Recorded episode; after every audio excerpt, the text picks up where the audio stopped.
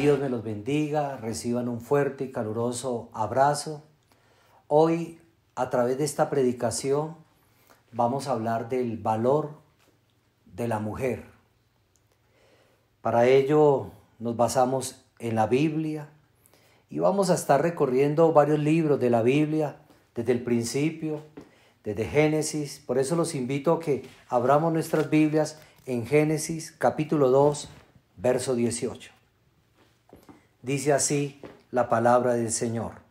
Y dijo Jehová Dios, no es bueno que el hombre esté solo, le haré ayuda idónea para él. Jehová Dios formó pues de la tierra toda bestia del campo y toda ave de los cielos, y las trajo Adán para que viese cómo las había de llamar. Y todo lo que Adán llamó a los animales vivientes, ese es su nombre. Y puso Adán nombre a toda bestia y ave de los cielos y a todo ganado del campo, mas para Adán no se halló ayuda idónea para él.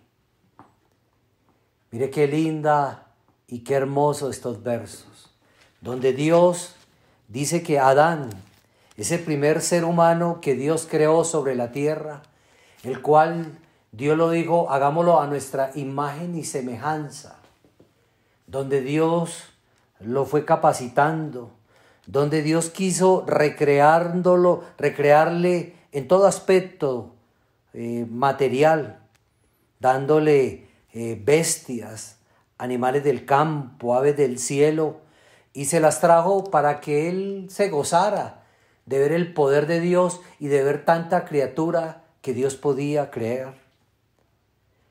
Pero Dios notó algo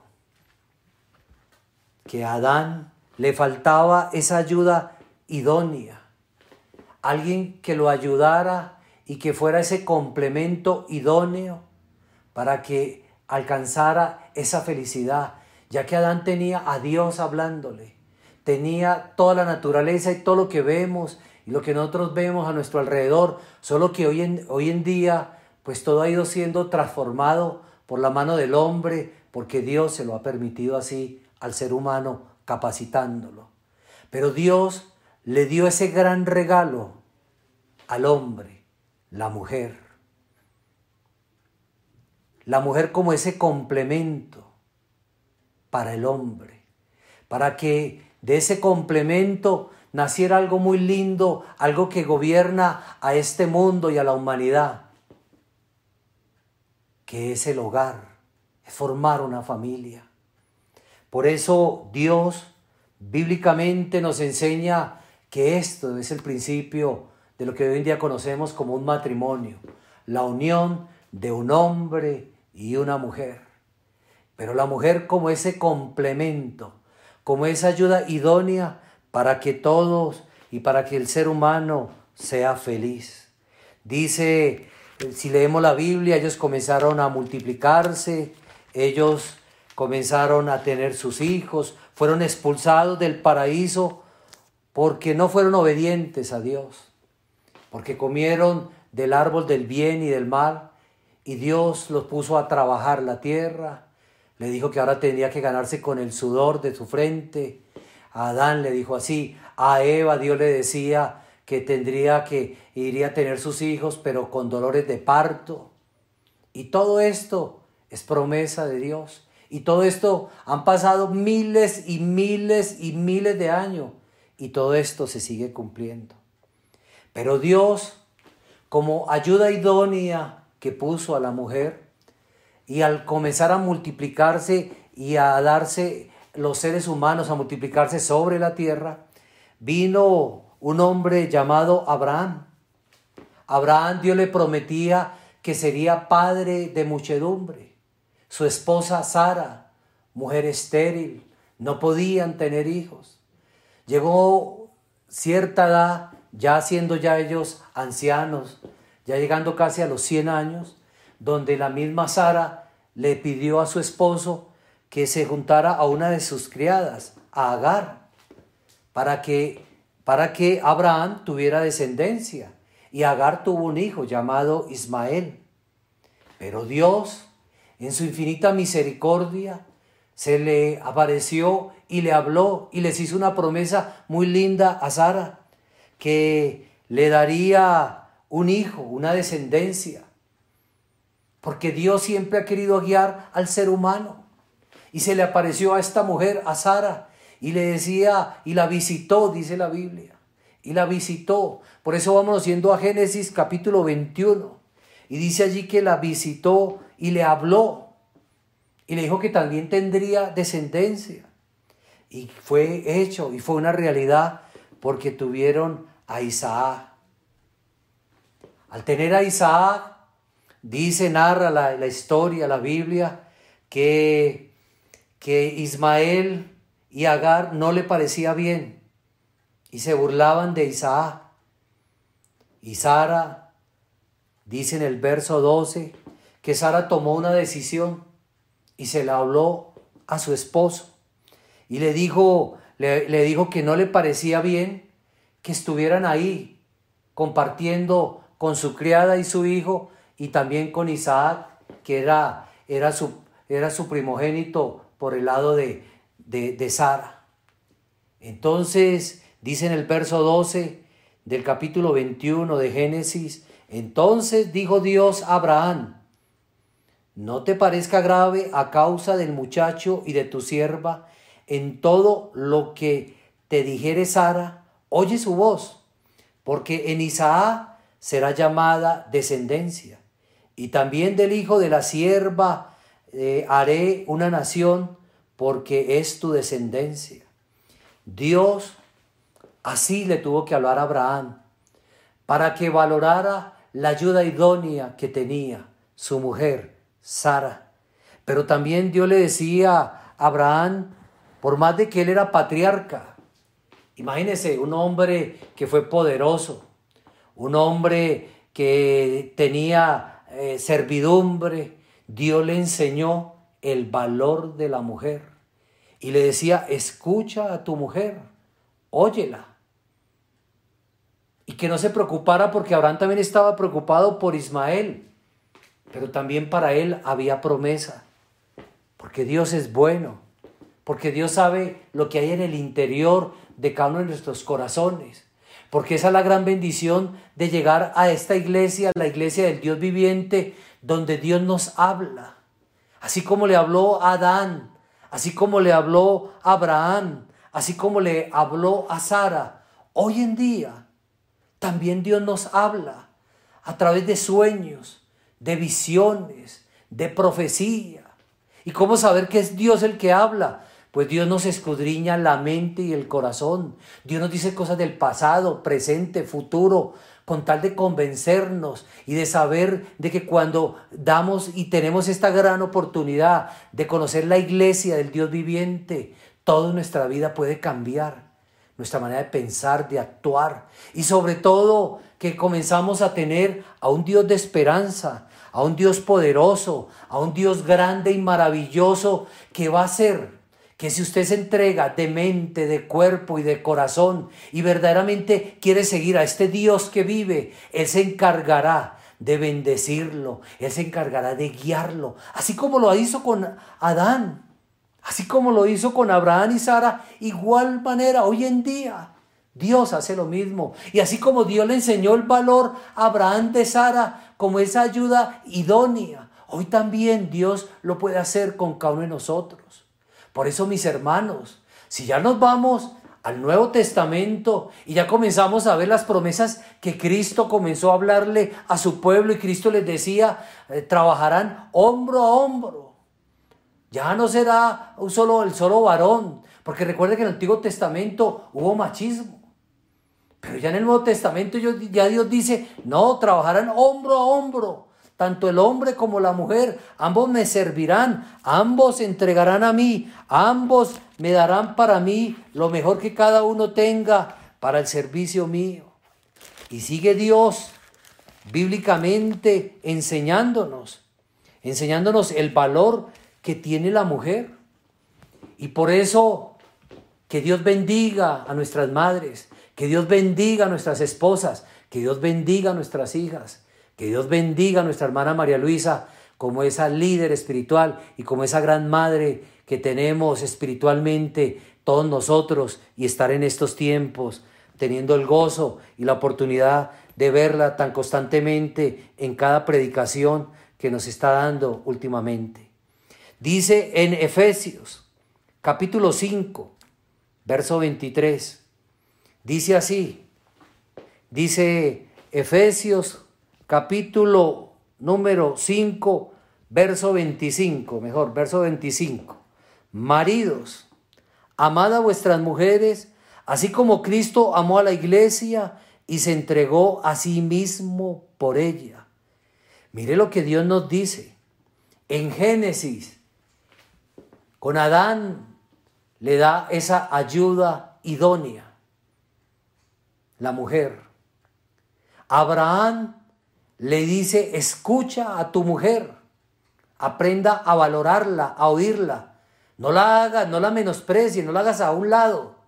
Pero ya en el Nuevo Testamento, ya cuando Dios quiere y comienza, después de Abraham, recuerde que fue el padre de muchedumbre, un padre que Dios quiso que creara un pueblo para sí, donde a través de Abraham, Isaac, Jacob, el cual fue llamado Israel, se creó ese pueblo de Israel, ese pueblo de Dios. Ese pueblo que el cual les mandaba Dios circuncidarse el prepucio. Ya para el Nuevo Testamento Dios decía, no, ahora hay que circuncidarse, es el prepucio, pero el corazón. Ahora hay que transformarse y cambiarse. Por eso hombres, por eso mujeres que quieren acercarse a mí, conocer de mí, ahora, hoy en día, yo les quiero también agregar otro mandato más, otra ordenanza más. Y por eso dice, maridos, a los hombres le dice, amad a vuestras mujeres, así como Cristo amó a la iglesia y se entregó a sí mismo por ella. ¿Qué significa amad a vuestras mujeres? Amar significa consentirlas. Amar significa valorarlas. Amar significa respetarlas. Amar significa oírlas. Amar significa darle la gloria a Dios por esa ayuda idónea que usted tiene a su lado. Hemos oído y hemos sabido que en estos templos, en estos momentos de pandemia, que estamos en muchos lugares en cuarentena, ha habido tal vez muchas dificultades. La gente dice, se me acabó el amor, el amor no se acaba. Mire el ejemplo que tenemos en Cristo. Cristo dio la vida por usted y por mí. Cristo se entregó y le decía al Padre, envíame, de mí hablan las escrituras, y se dejó crucificar, golpear, todo por amor a usted. O sea, llevó todos nuestros pecados, venció la muerte. Hoy en día Dios quiere que usted ame de tal manera a sus mujeres que sea de igual manera. Que usted tolere, que usted ceda, que usted perdone. Eso hace parte del amar. Eso hace parte del vivir, del vivir en el Señor. Eso hace parte de querer uno agradar a Dios. Amemos a nuestras esposas, amemos a nuestras mujeres que nos rodean. ¿Por qué no? ¿Por qué ser tan egoístas? ¿Por qué no dar lo mejor que tenemos para ellas? Si para eso Dios las creó, por eso es un gran regalo que Dios nos dio y hay que valorarlas, hay que amarlas, hay que consentirlas, hay que abrazarlas, hay que decirles palabras de elogio, hay que hacerlas sentir bien. Eso es amar. Y eso es lo que Dios espera de cada uno de nosotros, mis hermanos. Dice también verso 28, así también los maridos deben de amar a sus mujeres como a sus mismos cuerpos. El que ama a su mujer, a sí mismo se ama. Y tal vez ahí viene una respuesta para usted. ¿Por qué usted no ama tan sinceramente? ¿Por qué usted no da lo mejor que tiene como ser humano para esa persona que está al lado suyo? Para ese prójimo tan cercano, su esposa, sus hijos. Porque esta época de cuarentena ha sido un momento para, para compartir, para compartir la vida con los seres que tal vez más amamos, con los seres que Dios nos ha permitido estar ahí al lado de ellos. Y se han aprovechado para ser más amigos de sus hijos. Se han aprovechado para ser más amigos de sus mujeres. O si usted vive con su mamá, con su suegra, con su familiar, ¿Se ha aprovechado a hablar? Todo eso es importante, mis hermanos, porque Dios nos manda a que nos amemos, pero hay que amar al prójimo. Hay que aprender, y tal vez si usted no se ama, ¿cómo amar a su mujer si usted verdaderamente no se ama? ¿Y por qué usted no se ama? Porque hay espíritus, porque hay orgullo, porque hay vanidad. Por eso todos tenemos que luchar para que todo eso huya de nosotros. Pero ¿cómo lo hacemos? Hay que entregarnos a Él. Hay que verdaderamente abrir nuestras mentes, nuestros corazones y la forma de ver la vida. Y saber que si estamos por un tiempo, sea de 20, 30, 40, 50, 80 años, hay que aprovechar el tiempo porque todo esto es vanidad de vanidades. Todo se acaba, mis hermanos. Y por ahora ustedes y yo tenemos un mandato, amar a nuestras mujeres, amar a ese prójimo. ¿Y qué más prójimo que nuestra esposa, que nuestra madre, que nuestra hermana, que nuestra hija? Entonces hay que dar lo mejor que tenemos para valorar a las mujeres, así como Dios nos lo ha enseñado bíblicamente, desde que creó al ser humano, desde Adán. Y mire que ya vamos en Efesios, y han pasado miles y miles de años. Y es que la palabra de Dios siempre será por siempre, porque Dios es el mismo de ayer, de hoy de siempre, y por esto hay que valorarlo. Mire también lo que nos decía con el apóstol Pedro. Mire qué enseñanza con el apóstol Pedro cuando nos decía en, Pedro, primera de Pedro, capítulo 3, algo fundamental, algo que nos va a servir, sobre todo usted varón, usted varón de Dios que dice a veces, pero ¿por qué Dios no me escucha? Pero ¿por qué yo le pido y le oro y a mí Dios no me escucha? ¿Qué será? Mire aquí una gran respuesta. Mire lo que dice aquí en la Biblia, en Primera de Pedro, capítulo 3, verso 7. Vosotros, maridos, igualmente viví con ellas sabiamente. ¿Qué significa sabiamente? Significa aprenda a compartir, aprenda a entenderla, aprenda a amarla. Hay hombres que dicen, es que es muy difícil, es muy difícil hablar, dialogar con mi esposa, pero inténtelo ceda, escuche, oye. Hay que ser, hay que tener sabio. Para uno ser sabio hay que disponerse en la mente en el corazón y verdaderamente uno querer agradar a Dios, así como Dios dio la vida por nosotros. Si usted da la vida por el evangelio, por la doctrina, si usted se preocupa por verdaderamente agradar a Dios, Dios nos dará la capacidad, la sabiduría para, como dice aquí la Biblia, para que igualmente tenemos que vivir con ella sabiamente. No dice que a golpes. No dice que con maltratos. ¿Cómo usted se expresa con ella? ¿Cómo es su forma de hablarle, de reclamarle? Cuidado, mis hermanos, porque hay que vivir con ella sabiamente. Y dice aquí la Biblia, dando honor a la mujer como a vaso más frágil. Por más de que el ser humano, hombre y mujer, seamos creaciones de Dios, a pesar de que la mujer fue hecha de la costilla del hombre, la mujer es más frágil, más débil. Al hombre Dios lo hizo más fuerte, tal vez con más músculos, más fuerte tal vez mentalmente, pero Dios quiere que usted cuide hasta ello. Por eso, ¿cómo la trata? ¿Cómo se dirige a ella? Hoy sí le dijo buenos días, buenas noches, te amo, te quiero. Entonces es importante que su esposa se sienta así. Igualmente, su progenitora, igualmente su hija.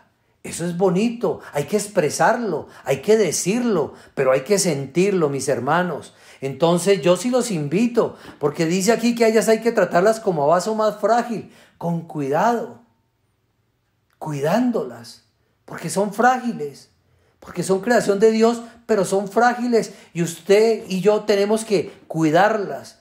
Y cuando uno hace así, ¿por qué tenemos que cuidarlas? Porque viene aquí, dice, y como coherederas de la gracia de la vida, tanto el hombre como la mujer, somos coherederos de una gracia que Dios da, un premio muy grande, la vida eterna. Por eso el complemento en un hogar es el esposo y es la esposa. Son nuestros hijos que nacen de ese fruto, de ese amor que se profesan. Y entonces hay que ayudarse, porque todos somos coherederos de esa gracia de la vida eterna y tenemos que luchar para todos alcanzar ese gran triunfo, esa gran victoria. No hay que ser egoístas, por eso hay que compartir y como esa idiosincrasia, con esa idoneidad que Dios creó a las mujeres, como hay que amarlas, hay que tratarlas como vaso más frágil. Cada uno de nosotros tenemos que verlas como esas coherederas también de la gracia de la vida, porque la idea es que entre todos nos apoyemos para alcanzar la vida eterna. Y todo esto, cuando uno lucha por ese buen trato, por tratar bien al prójimo, dice acá, para que vuestras oraciones no tengan estorbo, para que vuestras oraciones no tengan estorbo. O sea, mis hermanos, si usted aprende a vivir con su esposa, con su madre, con su hija, y aprende a tratarlas, a vivir con ellas sabiamente, a tratarlas con honor, como a vaso más frágil, dándoles el lugar. No es que como usted es una mujer y por ejemplo aquí en Sudamérica y en Centroamérica nos ha enseñado a ser muy machistas, hay veces se menosprecia la labor de la mujer. Pero ustedes y yo, gracias a este Evangelio, gracias a la libertad con que Dios nos ha llamado, aprendemos a valorarlas como a coherederas de esta vida, de este primer cielo, de esta, de esta gran bendición de ser llamados hijos e hijas de Dios. Entonces, mis hermanos, si las tratamos bien, cuando usted le ore, le clame a Dios, además de que usted ha cumplido otros mandamientos, no va a tener ningún estorbo. Porque Dios dirá, mire cómo trata a su esposa, mire cómo trata a su progenitora, mire cómo trata a sus hijas, mire cómo trata a las mujeres en general. Es que es un varón de Dios, es que es un hombre de Dios que respeta y valora a las mujeres. Por eso sí se puede hay que quitar tantos pensamientos. Hay que pedirle a Dios que nos ayude cada día verdaderamente a ser verdaderamente hombre de Dios. Y usted mujer, también ayude a su esposo. Trátelo bien, consiéntalo.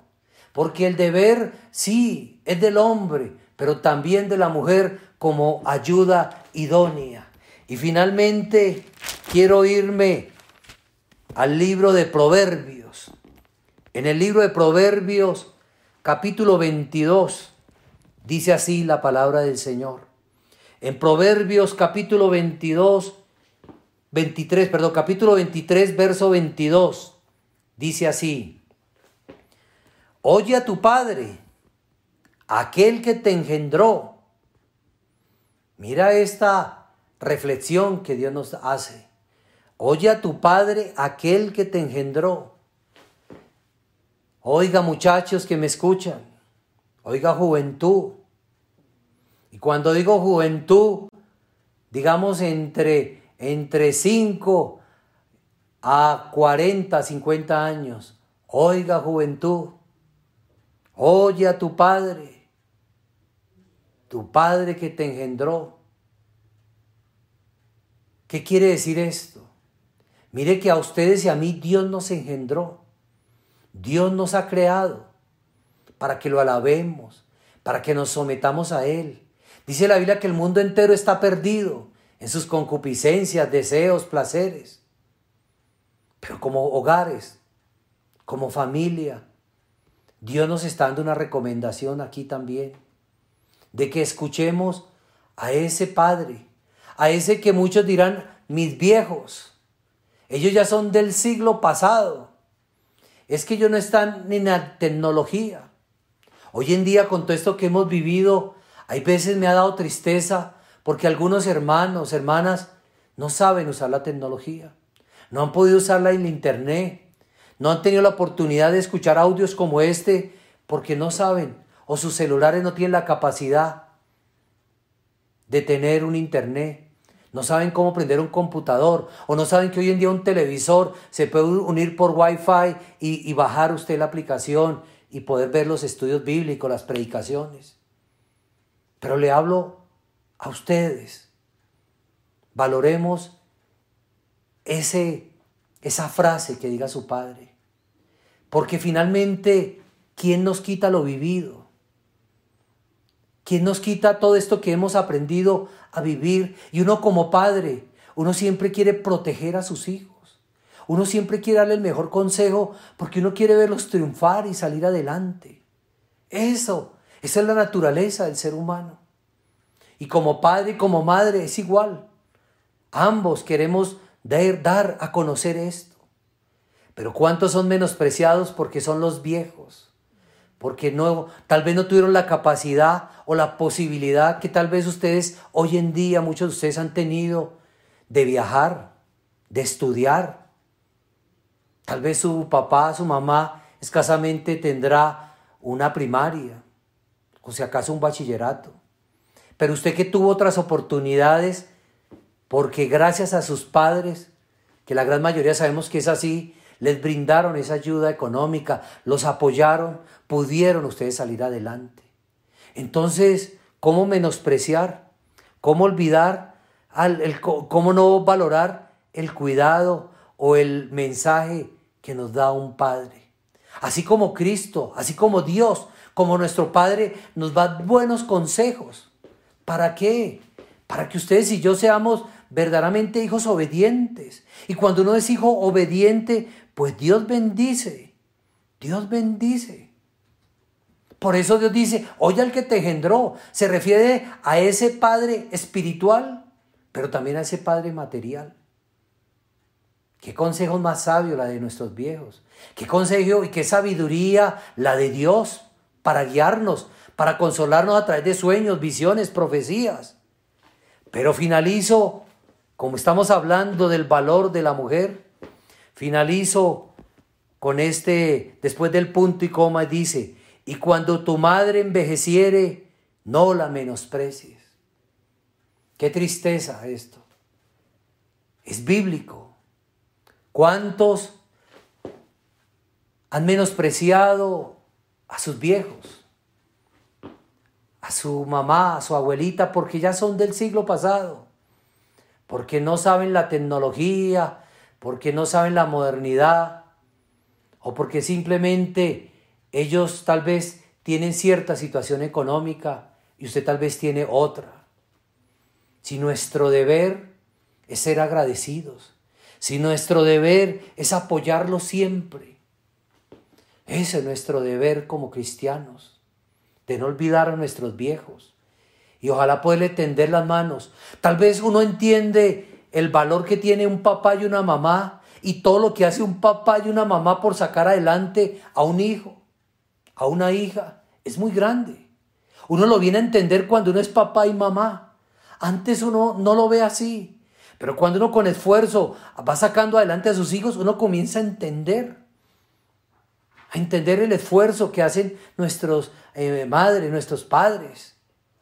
Por eso, qué tristeza y ojalá que eso no suceda que cuando tu madre envejeciere, no la menosprecies. Porque tal vez algunos, muchos, este domingo pasó el Día de las Madres, una fecha comercial, una fecha donde tal vez muchos llamaron, hoy en día no se pueden hacer reuniones, pero tal vez enviaron algún regalo, algún detalle. Y los otros 364 días, ¿qué? ¿Se pierde el título? ¿Se pierde ese título de ser mamá o papá? No, hermanos. Desde el momento que uno engendra, será papá y mamá hasta el último día que uno parta, o mientras que sus hijos vivan. Por eso, hijos, hijas, no menosprecien a sus padres, valórelo. Aprovechemos este momento que estamos en cuarentena de compartir, verdaderamente de expresar sentimientos. Si ha habido dificultades, si ha habido malos entendidos, llegó el momento de pedir perdón, de hablar, de ceder, de abrazarnos y de decir que con la mano de Dios podremos todos salir adelante. Por eso, para Dios, sí es muy importante la mujer. Así como lo es el hombre, así también es la mujer para Dios. Por eso que Dios bendiga a nuestras mujeres. Que Dios bendiga a todos. Que Dios extienda su mano poderosa sobre todos los que están enfermos. que Dios nos ayude en la parte económica. Mire todos los compromisos, deudas que hay. Tal vez, Señor, muchos se quedaron sin empleo. Tal vez muchos están perdiendo sus empresas, sus negocios. Ayúdanos, mi Dios. Ayúdanos, Señor, a guardarnos de esta enfermedad. Pero ten misericordia, Señor, del mundo entero, Señor. Ten misericordia para que esta pandemia termine ya. Pero en especial te pido por tus hijos, Señor, guárdanos, bendícenos y ayúdanos a salir adelante. A nuestra hermana María Luisa, que Dios la guarde y la bendiga y que Dios la siga capacitando, dotando y dándole esa capacidad que tiene para enseñar, para consolarnos y para enseñarnos este camino maravilloso que es acercarnos al Dios viviente a todos los que me escuchan, que Dios los bendiga, que Dios los guarde y que Dios haga de todos nosotros verdaderos y verdaderas hijos e hijas de Dios.